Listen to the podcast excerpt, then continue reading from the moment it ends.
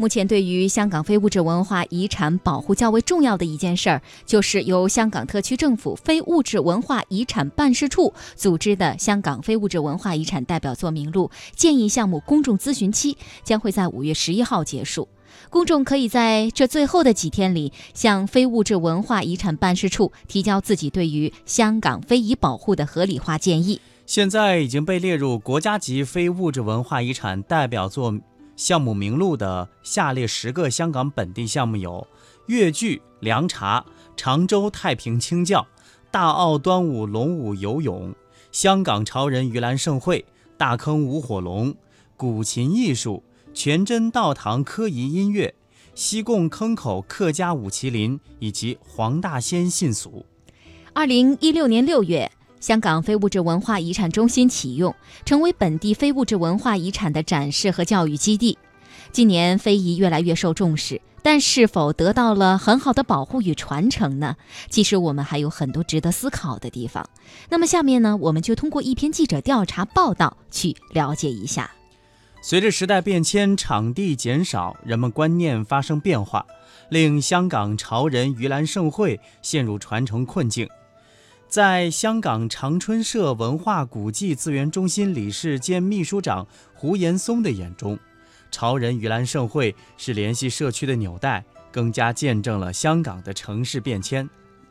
香港本地潮人盂兰盛会的最早发起者为一班从内地迁来香港，在码头当搬运工人的潮籍人士。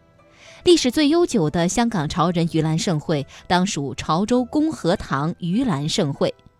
于一一八九八年开始举办，一百多年来，每年农历七月，潮人盂兰盛会都会出现在港九新界各大社区。近年来呢，却因城市的不断变迁而面临萎缩，筹办活动的地点也因地区发展而减少。再者，主办单位财力不足，令潮人盂兰盛会是否可以持续举行，平添了不少变数。胡延松介绍说，现场布局沿袭传统习俗，内有专门搭建的九大竹棚，各具意义，从中可见中国传统祭祀文化以及佛教、道教、戏曲、地理、天文、神话传说等多个范畴。胡延松自小跟随父亲接触盂兰盛会，经历香港潮人盂兰盛会的变迁。他说，小时候我家附近就有潮人盂兰盛会。它的存在打破了社区的冷清，那些充满神秘色彩的摊位以及工人看大戏的戏棚，都给我留下了深刻的印象。对他而言，如今研究盂兰盛会，不仅是为了传承和保育，也是为了重温往日的父子亲情。胡延松还说，香港潮人盂兰盛会最兴盛时期是在上个世纪五十到七十年代。那个年头，大批内地的潮籍人士移居香港，虽然生活艰苦，但当时的盂兰盛会参与人数众多，商户街坊都捐献积极。在寸土寸金的香港，土地资源从来都是影响各类大型文化项目发展的决定性因素。对于潮人盂兰盛会来说，社区重建、场地资源都是影响其传承的关键。潮人盂兰盛会多选择在球场举行，如今球场周围楼宇增多，场地逐年被压缩。纵使政府已十分重视推广潮人盂兰盛会，但在政府辖下场地举办盂兰盛会，需向当局申请，就会受到很多的条款约束。胡延松说：“社区重建与传统文化必然会形成冲突。”比如几年前，牛头角下屯被政府清拆，原有街坊即搬离该地，令区内原本的潮人盂兰盛会大受冲击。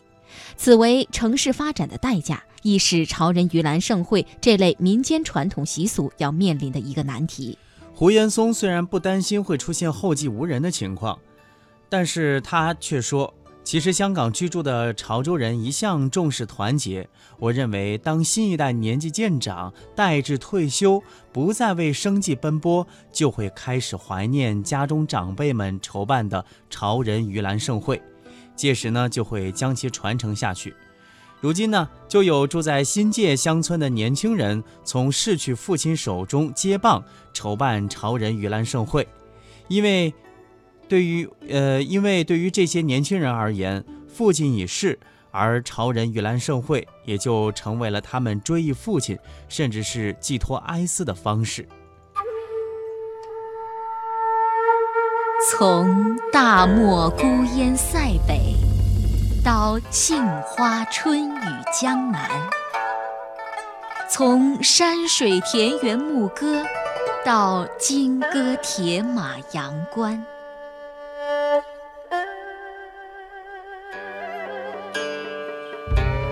诗心、诗情、诗意，一直未走远。这里是中华风雅颂。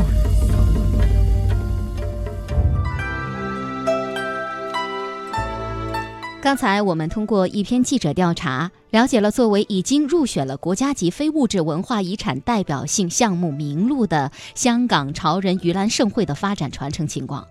当然，这其中也有令人担忧的问题。根据在联合国教育科学及文化组织于二零零三年十月十七号的大会上通过的《保护非物质文化遗产公约》，非物质文化遗产包括以下内容，那就是：第一，口头传承和表现形式，包括作为非物质文化遗产媒介的语言；第二，表演艺术；第三，社会实践、仪式、节庆活动；第四，有关自然界和宇宙的知识和实践。第五，传统手工艺。中国在二零零四年认可公约，香港特别行政区政府同意公约应适用于香港，由二零零四年十二月开始生效。随着公约于二零零六年四月正式生效，特区政府在二零零六年在康乐及文化事务署香港文化博物馆内设立了非物质文化遗产组，以执行公约要求的具体工作。